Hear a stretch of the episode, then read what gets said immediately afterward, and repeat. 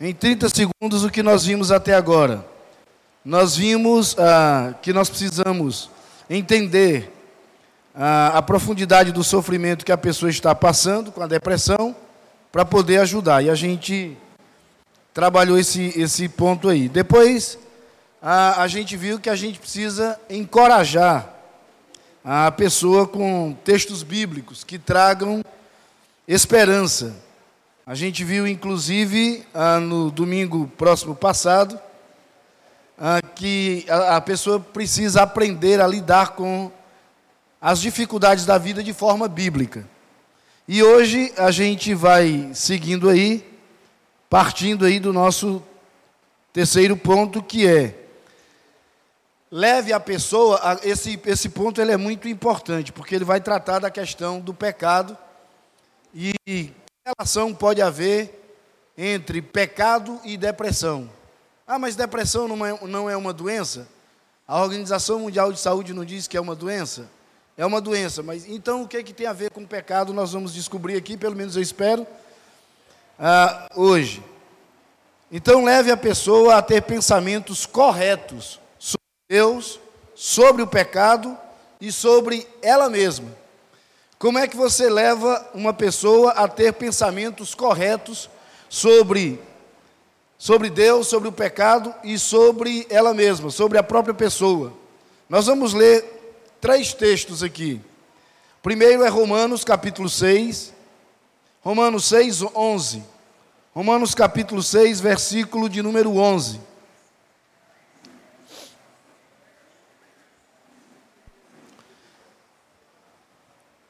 Romanos 6,11 diz assim: Assim também vós considerai-vos mortos para o pecado, mas vivos para Deus em Cristo Jesus. Assim também vós considerai-vos mortos para o pecado, mas vivos para Deus em Cristo Jesus. Considere que você está morto para o pecado. Você precisa fazer com que a pessoa que está enfrentando esse problema da depressão, entenda isso. Que ela tem que morrer para o pecado. E, e aí é um, um ato de vontade da pessoa no sentido de lutar contra o pecado. Ela tem que estar determinada na sua luta contra, contra o pecado. Primeira carta de Paulo aos Coríntios, capítulo 6, a partir do versículo 9 até o 11. Primeira carta de Paulo aos Coríntios. 1 Coríntios capítulo 6. Desse capítulo 6, nós vamos ler a partir do versículo 9 até o versículo de número 11. 1 Coríntios 6, de 9 a 11. Ou não sabeis, começando aqui com o versículo 9: Ou não sabeis que os injustos não herdarão o reino de Deus. Não vos enganeis, nem impuros, nem idólatras, nem adúlteros, nem efeminados, nem sodomitas, nem ladrões, nem avarentos, nem bêbados, nem maldizentes, nem roubadores herdarão o reino de Deus. Tais fostes alguns de vós, mas vós vos lavastes, mas fostes santificados, mas fostes justificados, e em o nome do Senhor Jesus Cristo e no Espírito do nosso Deus. Então, o texto é claro e é a Bíblia, é o apóstolo Paulo quem diz, aqui inspirado pelo Senhor, pelo Espírito de Deus, e ele traz uma relação daqueles que não entrarão no reino de Deus. Se alguma pessoa que você aconselha com problema de depressão está envolvida em alguma dessas situações aqui, você tem que aconselhar a pessoa a sair disso, a lutar contra isso. E fazer com que essa pessoa entenda que isso faz parte do passado. Como diz o próprio apóstolo Paulo: tais fostes alguns de vós, mas vós vos lavastes, mas fostes agora santificados, fostes justificados, em nome do Senhor Jesus Cristo e no Espírito do nosso Deus. Filipenses 4:8. Esse texto, eu gosto muito desse texto. Eu eu cito muito esse texto porque esse texto aqui é assim uma referência mesmo para mim e, e é assim o texto que é o meu norte, que é a minha bússola aí para a caminhada na vida. Filipenses capítulo 4, também texto do apóstolo Paulo, quando escreve aos Filipenses, no capítulo 4, versículo 8, 4, 8, o apóstolo Paulo diz assim: Ora, que quer dizer. Ah, não, eu li foi Efésios, desculpe, eu estava lendo Efésios 4, 8. Ó. Meu Deus, me perdoe aí. Não é isso. É, estava lendo Efésios, agora estou indo para Filipenses. Filipenses 4, 8. Agora sim. Finalmente, irmãos, tudo que é verdadeiro tudo que é respeitável, tudo que é justo, tudo que é puro, tudo que é amável, tudo que é de boa fama, se alguma virtude há, se algum louvor existe, seja isso que ocupe o vosso pensamento. Pense nisso aqui. Quando alguém compartilhar alguma coisa com você, se diz, irmãos, por isso que eu gosto muito de e uso muito Filipenses 4:8. Vamos checar com Filipenses 4:8 se o que você está pensando se o que está na sua mente é legítimo, aí vem aqui para Filipenses 4:8. Aí o que você pensa é verdadeiro, é respeitável, é justo, é puro, é amável, é de boa fama. Existe alguma virtude nisso? Há algum louvor nisso que você está pensando? Se passar por isso aqui, não, então fica tranquilo. Esse pensamento aí é de Deus. Agora, basta ser reprovado em uma dessas situações aqui, para a pessoa entender que o que ela pensa não vem de Deus. Rapaz, isso é uma benção. Filipenses 4,8 é a receita para a vida. Porque, no meu entender, Filipenses 4,8 ah, é um antídoto contra fofoca. Porque o cara vem fazer uma fofoca para você, vem falar mal do pastor John. O Evaldo vem falar mal. Aí eu digo assim, Evaldo, Rapaz, o que você vai me. Rapaz, eu quero lhe dizer uma coisa do pastor. Tá certo. O que você vai me dizer, primeiro, é verdadeiro? É verdade isso?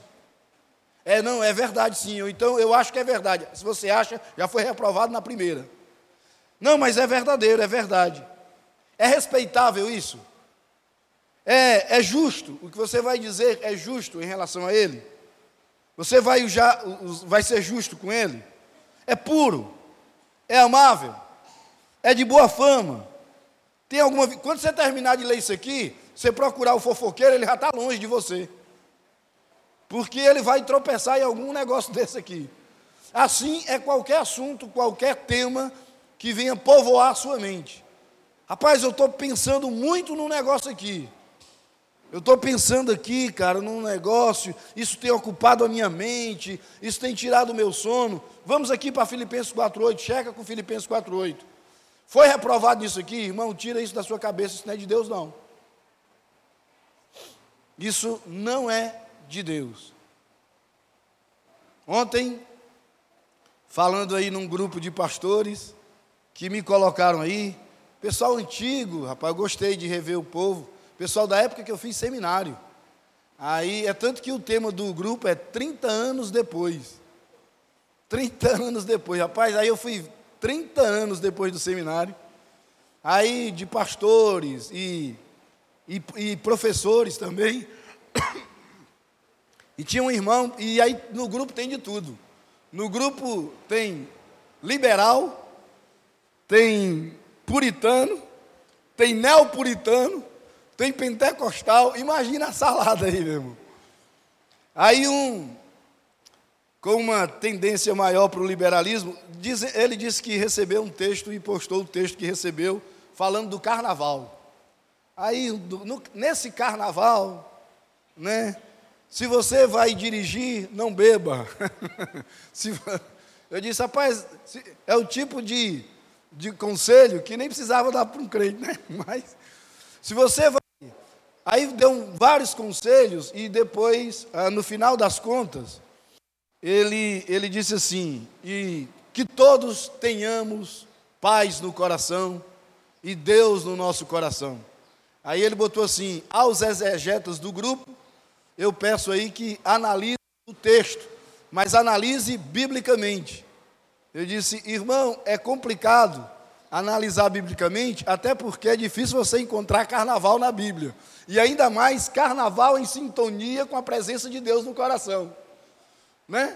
O cara pulando ali, como eu passei ontem, tem um, uma família aí que agora está descansando, está num outro lugar ali, mas que nós recebemos ontem na nossa casa. E a gente passou ontem ali indo para Luiz Correia, naquele balão ali. Meu Deus do céu. Rapaz, aquilo ali é a porta do inferno. E aí é difícil você imaginar que alguém esteja num contexto daquele com paz no coração, com Deus no coração, né? Porque, como bem já explicou aqui o pastor John, é a festa da carne. Então, nada a ver. Tá certo? Então, mostre, use esses são textos que você pode usar da pessoa pode ter contribuído para depressão. Já está falando, né?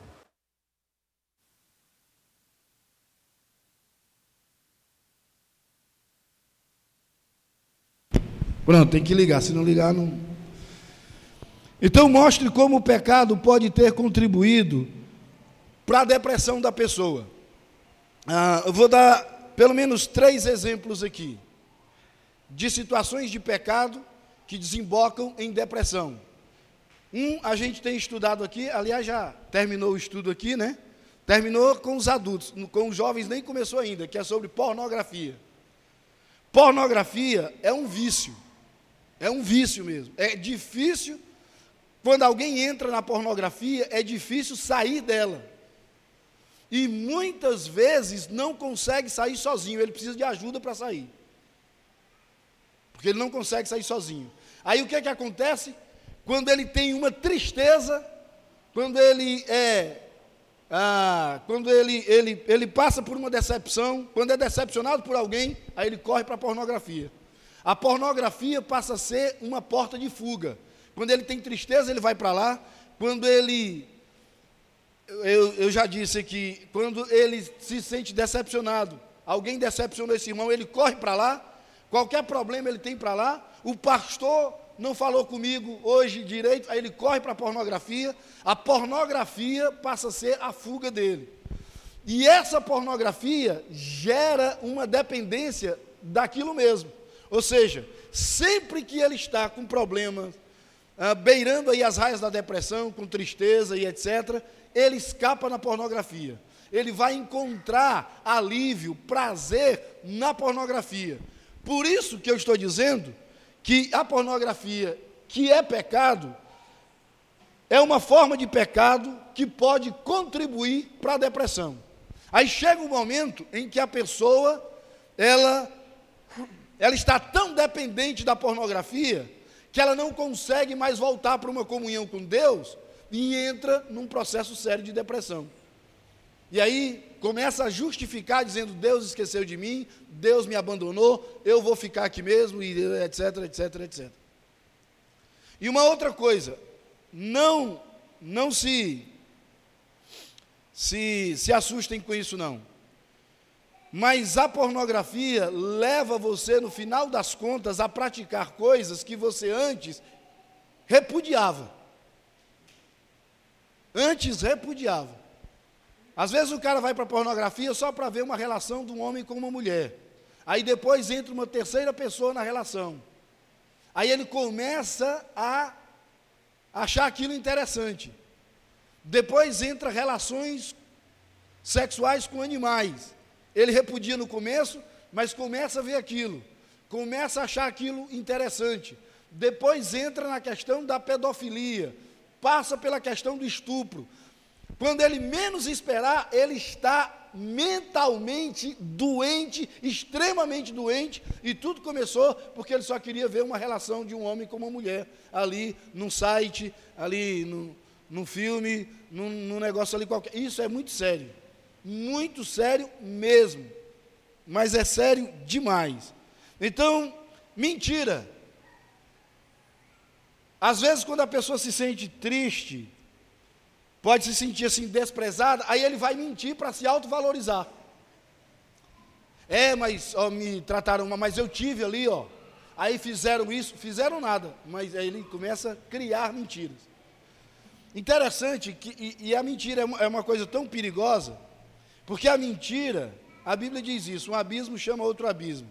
A mentira, ela abre uma porta de necessidade para uma outra mentira, porque você precisa mentir para justificar aquela primeira. Depois você precisa de uma terceira para justificar a segunda.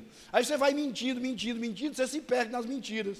E chega a um, a um estado doente, doente mesmo, patológico, quando a pessoa começa a achar, e ela acha mesmo, que a mentira dela é a verdade. E ela mente como se fosse verdade.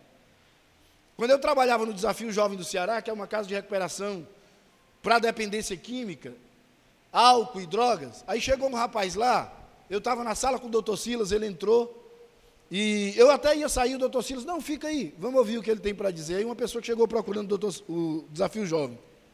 Aí disse, não, eu queria, aqui é o Desafio Jovem, né, que cuida, eh, recupera pessoas e tal. O doutor Silas, sim, ele disse, pois é, eu estou precisando de ajuda. Aí o doutor Silas disse assim: O seu problema é com droga? Ele disse: Não, não, não é com droga, não. Nunca, graças a Deus, nunca usei droga na minha vida. Ele disse: Ah, então é com álcool. Nunca coloquei uma dose de bebida na minha boca. É o cigarro, então, comum? Aí ele disse: Nunca fumei na vida. E é sexo? É um problema de compulsão sexual? Não, não, não. Eu sou muito tranquilo com relação a isso. E qual é o seu problema? Ele disse: Mentira.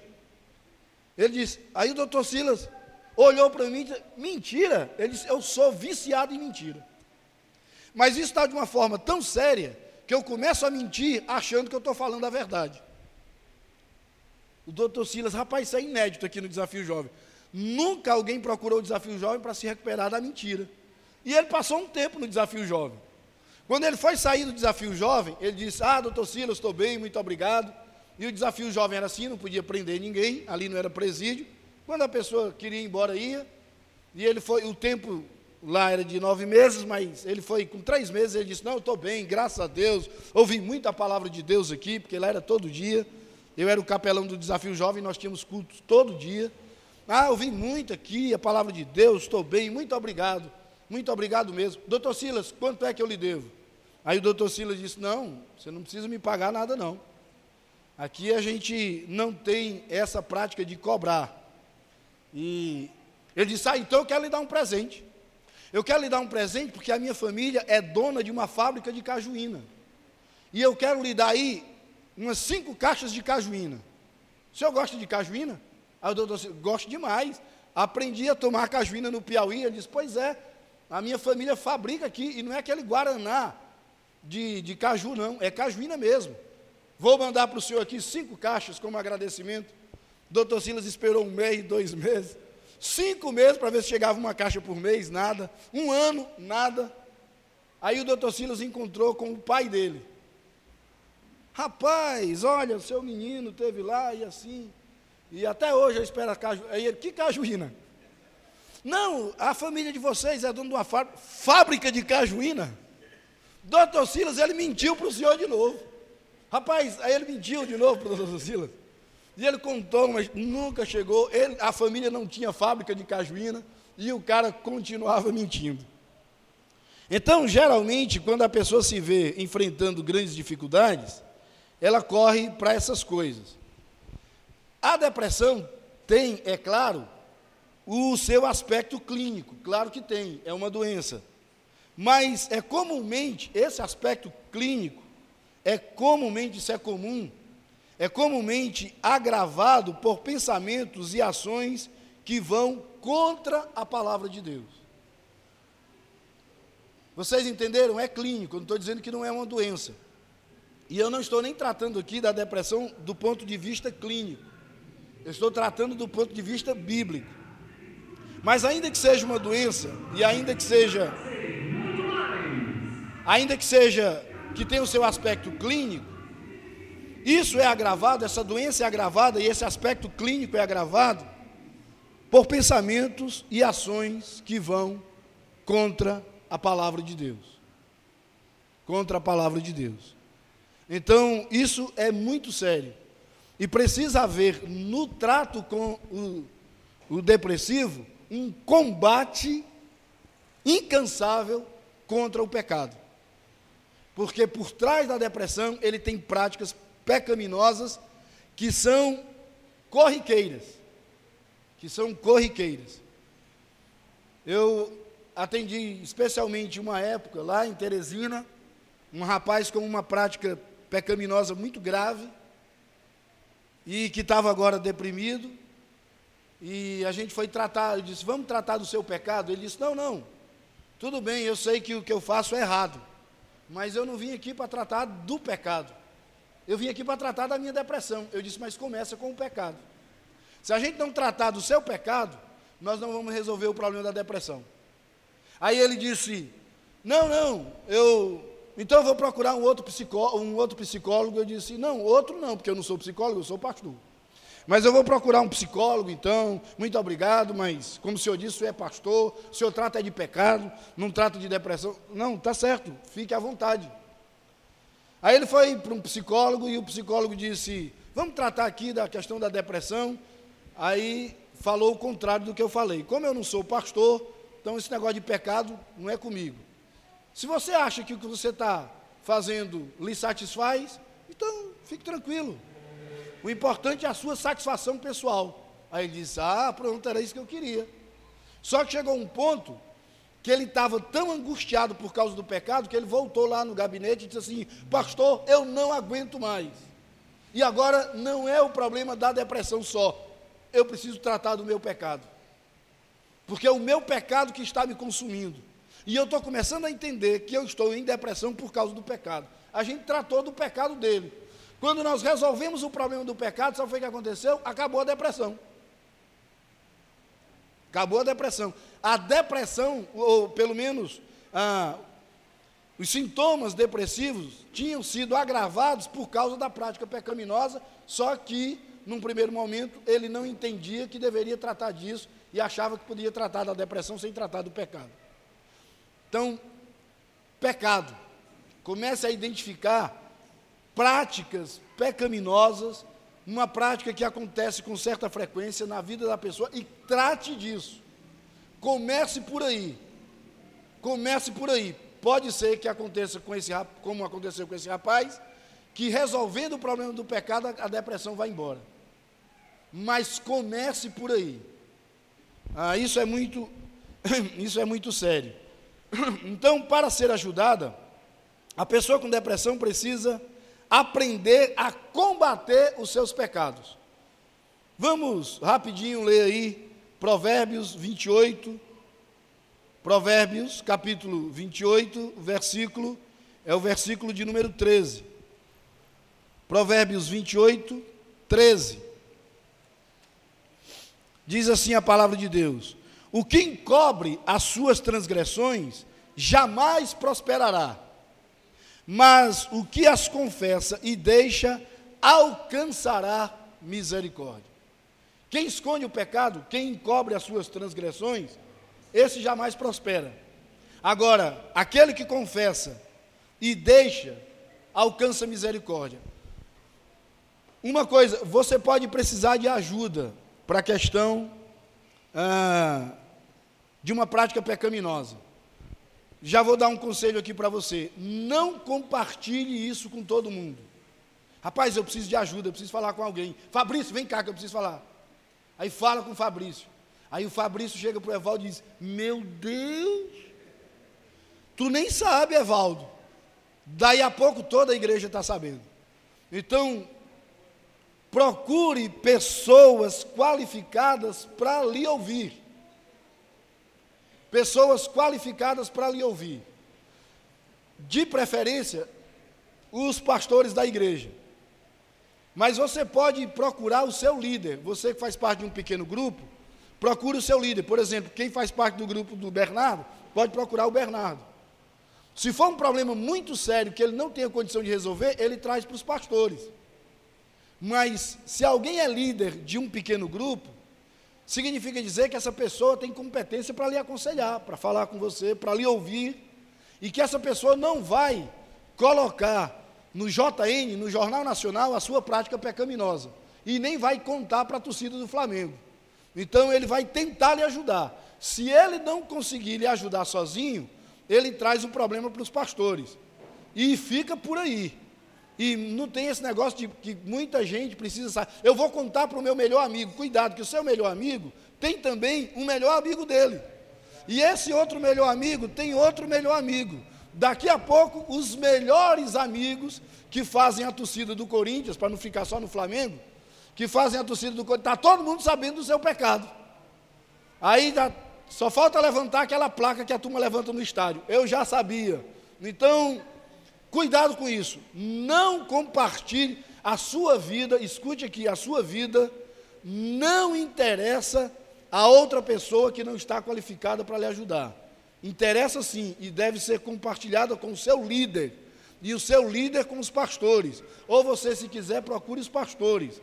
Mas não vá muito longe, conversando com um, conversando com outro, conversando. Porque daí está todo mundo sabendo e aí a coisa fica complicada fica muito, muito complicado. Então, mas aquele que confessa o seu pecado e precisa confessar a Deus acima de tudo, mas compartilhar com uma outra pessoa, esse alcança misericórdia. Mas o que esconde o pecado não prospera. O que esconde a sua transgressão, encobre as suas transgressões, jamais prosperará. Então, ah, para ser ajudada a pessoa com depressão precisa aprender a combater os seus pecados. Pelo menos nós vamos começar aqui a falar e a gente continua no outro domingo, depois da ceia, alguns sintomas da depressão que podem ser tratados à luz da palavra de Deus. Cara, isso é importante. Porque nessa história de depressão, alguém vai aparecer com algum desses sintomas. E aí você pode direcionar para a palavra de Deus. Um sintoma de depressão que pode ser e deve ser tratado à luz da palavra de Deus é o medo. Geralmente, pessoas com depressão têm medo. Medo de tudo. Medo de sair de casa, medo do escuro, medo de ficar trancado, medo do claro, medo de porta aberta. Medo, medo, medo, medo. Salmo 56, o Salmo de número 56, no seu versículo 3, diz assim: Em me vindo o temor, hei de confiar em ti. Em me vindo o temor, hei de confiar em ti.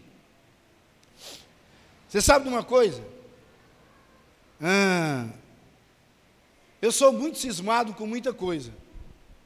Márcia sabe disso. Eu acho que isso vem lá de trás, lá do passado. Rapaz, mas eu sou atento a detalhes. Se eu estiver num ambiente, por exemplo, chegar um motoqueiro, entrar no ambiente e não tirar o capacete, eu não tiro o olho dele. Então, assim, eu sou muito. Encostou um, um motoqueiro no sinal perto de mim, eu não tiro o olho dele. Então, eu sou muito cismado com muita coisa. Lá no onde eu estou morando, loteamento ali, Morada do Sol, lá é muito bom. Tranquilo, beleza demais. Hã? Do sol não, dos ventos. Deus me livre de sol. É dos ventos. Aí, assim, sol só quando tem muito vento, né? Mas aí começou a aparecer lá uma onda de arrombamentos, de não sei o que, de ali. E um dia eu fui chegando e um cara que tem um um comércio lá perto, disse assim, pastor, eu vi um movimento na rua diferente, e aí eu parei, o que é isso aí? Ele disse, pastor, tinha um cara forçando o seu portão. Isso o quê, rapaz? Forçando o meu portão? Meu amigo, foi o suficiente para eu não conseguir dormir à noite. Porque eu estava toda hora achando que alguém estava forçando o portão. Aí ficava, qualquer barulho acordava, não sei o quê e tal. E, e eu sou crente, mas às vezes eu, no escuro, por exemplo, quando eu via que alguém estava forçando o portão, aí no escuro, rapaz, eu errava. Em vez de pegar a Bíblia, eu pegava um facão. Eu disse, meu Deus, né? é, é uma Bíblia. Eu tenho que pegar é a Bíblia. rapaz, mas aí eu comecei a perceber, eu disse, rapaz, esse negócio está tirando a minha paz. Se eu deixar esse negócio crescer, rapaz, vai se transformar numa paranoia. Não, eu não posso deixar isso acontecer, não. Aí, Provérbio, ou Salmo uh, 56, 3, em me vindo o temor, hei de confiar em ti. Aí eu comecei a orar à noite, Senhor, guarda aqui, essa casa aqui, eu só estou aqui usando para morar, mas ela é tua. Eu e Márcia que estamos aqui pertencemos a ti. Nós confiamos em ti. Tu és um Deus vivo, um Deus que não dorme. E a palavra do Senhor diz que não dormita, não cochila o guarda de Israel. O Senhor nem cochila. E o Senhor diz que aos seus também o Senhor dá enquanto dorme. Então eu quero dormir em paz, eu preciso dormir, quero ficar em paz para dormir. Guarda a minha casa, acabou esse negócio de paranoia aí, toma conta desse negócio aí que eu vou dormir. Aí comecei a dormir. Acabou o medo. Acabou o medo. Porque é claro que a gente tem que ter alguns cuidados e tal, e quando vai chegar, quando vai sair. Se a gente paga um vigilante, que é o vigilante lá do loteamento, paga para isso, aí você fazendo um contato com ele, para chegar ali de moto, para lhe ajudar a entrar em casa, esses cuidados são tranquilos. Agora, você não pode deixar o medo se transformar numa paranoia. Eu tenho medo, eu tenho medo, medo, medo, medo. Deixa eu contar só mais uma de medo aqui, mas aí eu vou parando por aqui, a gente vai seguindo depois. E termina no outro domingo. Eu não tenho medo, não tenho, Márcia sabe disso, eu nunca tive medo de altura. Sim, eu não tenho fobia com altura. Então eu subo em qualquer lugar, olho para baixo, eu não tenho esse problema. Aí um dia, um irmão chega para mim, o Adil, lá de Fortaleza, eu passei no escritório dele, é um empresário lá em Fortaleza, ele disse assim, Serginho, ele me chama de Serginho, ele disse, Serginho, rapaz, vamos orar no monte lá em casa. Eu orar no monte na tua casa, mas aí eu estou achando, ele mora no sexto andar, apartamento um por andar, acho o monte é porque é sexto andar e tal. Não vou, que horas nós vamos lá para a tua casa? Passa aqui no escritório, cinco horas, que daqui nós vamos lá para casa. Passei lá no escritório, ele era o condomínio lá do. Ele era o síndico lá do, do prédio, lá do condomínio. Aí quando nós chegamos lá, eu disse, e aí, vamos morar, irmão? Ele disse, não, nós vamos morar é no monte mesmo. Ah, não é aqui na tua casa, não? Ele disse, não, é e não é. Nós vamos lá para o terraço. Aí o prédio que ele mora tem 12 andares. O terraço é o décimo terceiro. Só que o, ah, 12 andares, o terraço é o 13 terceiro, mas embaixo tem a garagem. Então, o primeiro, na realidade, é quase é um segundo. E ele mora, quem conhece Fortaleza, o prédio dele fica exatamente, exatamente ali no alto daquela descida da desembargador Moreira, que desce para o Náutico. Então, é mais alto ainda. Aí eu disse, ah, no terraço do prédio. Aí eu disse, tá bom, eu não tenho medo de altura nem nada, nós fomos lá para o terraço do prédio. Chegamos no décimo segundo, ele disse, aqui do décimo segundo para o terraço, que é seria o décimo terceiro, nós vamos de escada, pela escada. Tá bom, aonde é que fica a escada aqui? Não, não é por dentro, não, é por fora. Por fora? É por fora do prédio. Não, peraí, por fora do prédio, é por fora do prédio. E quem é que vai para o terraço por fora do prédio? Não, nós vamos. Rapaz, quando eu cheguei lá, eu descobri, no final das contas, que o que ele chamava de terraço era a caixa d'água do prédio. E nós ficamos em cima da caixa d'água orando. Foi a oração mais sem fruto que eu já fiz, porque eu fiquei, eu não conseguia me concentrar para orar. E o vento muito forte, e ele dizia assim: Ei, irmão, ele, ei, irmão, eu estou com uma dor aqui, fique em pé aí, ore por mim. Eu disse: Não dá para a gente orar sentado, não? Porque eu tinha medo de. Rapaz, você ficava em pé na caixa d'água e via o negócio lá embaixo. Eu disse: Meu Deus, tomara que essa oração termine para a gente voltar. Graças a Deus terminou a oração, porque ele orou. Meu amigo, uma oração que não acabava mais. Eu disse: Irmão, não é vigília, é uma oração. Vamos encerrar esse negócio e descer. Ele disse: Agora é a sua vez de orar, pastor. Eu disse: Em nome de Jesus, amém. Vamos embora. Aí ele disse: Pronto, pode descer aí. Rapaz, no negócio que eu fiz aqui, ó, para botar o pé na escada. Porque é por fora mesmo. Se você passa por, lá na rua, você vê a escadinha que vai para a caixa d'água. E a gente sem proteção, sem nada. Quando eu fiz isso aqui para pegar a escada e eu olhei o abismo lá embaixo, bateu um negócio que eu nunca tinha sentido na minha vida. Um pânico de altura.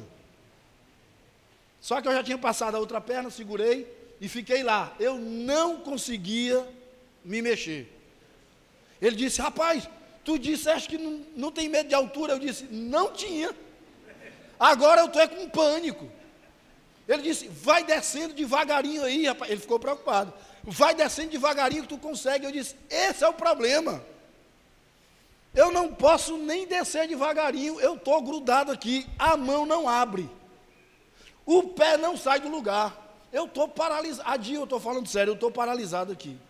Ele disse: Cara, tu vai morrer. É, ajudou muito. Quase que eu dizia, tu vai morrer, vai para a glória. Eu quase que dizia, homem, não diga uma desgraça dessa não. Disse, rapaz, calma, Dio, calma, eu, eu vou ter que sair daqui. Se eu subir, eu vou ter que descer. Agora eu não estou conseguindo me mexer. Eu tô, rapaz, as minhas pernas não atendem o comando, nem os braços. Ele disse, rapaz, cuidado, para isso não adormecer e tu saltar da, da escada. Que aí tu já olhou a altura, Aí eu olhei e disse: é, soltar a escada não é um bom negócio. E agora que a mão não larga mesmo. Ele disse: Meu Deus, a gente vai ter que chamar os bombeiros para te tirar daqui. Eu disse: Meu irmão, chame os bombeiros, os anjos, já que a gente está no monte, chame anjo. Anjo aqui, os bombeiros, chame quem você quiser. Mas, rapaz, eu não consigo sair daqui. Só que antes dele chamar os bombeiros, ele, porque ele pegou o celular e disse: Rapaz, não está dando sinal. Eu disse, pronto, então tenha calma, me dê tempo. Quanto tempo você precisa? Eu disse, não sei, talvez uma semana, não sei, mas me dê tempo. Rapaz, eu fui, pesava uma tonelada a perna. Aí eu fui tirando, ó, e botando aqui embaixo. Aí fui tirando e, meu amigo, para mim, aquele percurso ali da caixa d'água até chegar foi um século. E eu não sei como foi que eu não caí, porque eu estava tão apavorado, tão apavorado, que quando chegou no finalzinho da escada, para passar por um espaço que daria acesso ao 12 andar, né? O ideal seria descer a escada toda e passar. Eu pulei de lá já para o espaço lá. Poderia ter caído, mas eu pulei apavorado. Pânico. Pânico. De repente, eu lembro, eu não li isso agora, mas de repente eu lembro desse salmo quando estava na escada. Em me vindo o temor, hei de confiar em ti. Senhor, a minha confiança está em ti. Senhor, se o Senhor, eu não sei se era o teu plano que eu morresse de uma queda, eu esperava que eu morresse dormindo. Mas se é de uma queda dessa altura, Senhor, pelo menos faça com que eu durma, me anestesie para eu não sentir a pancada lá embaixo. Mas se não é o teu plano que eu morra aqui, me ajude a sair dessa situação, porque de mim mesmo eu não estou conseguindo. Foi depois dessa oração que eu fiz ali, que eu fui conseguindo descer a escada, pulei, saltei, e eu, a minha carne tremia. Quando nós entramos no apartamento dele, a minha carne tremia. Quando eu desci no elevador, eu fiquei com medo de descer no elevador. Ele disse, rapaz, aqui é o elevador. Eu disse, eu sei, infeliz, mas medo. Então, medo é um negócio sério. Mas a palavra de Deus nos ensina a combater o medo. Em me vindo o temor, hei de confiar em ti. Quando você tiver medo, fobia de alguma coisa, pânico, leia Salmo 56, versículo 3. E confie no Senhor. Confie no Senhor. Confie no Senhor.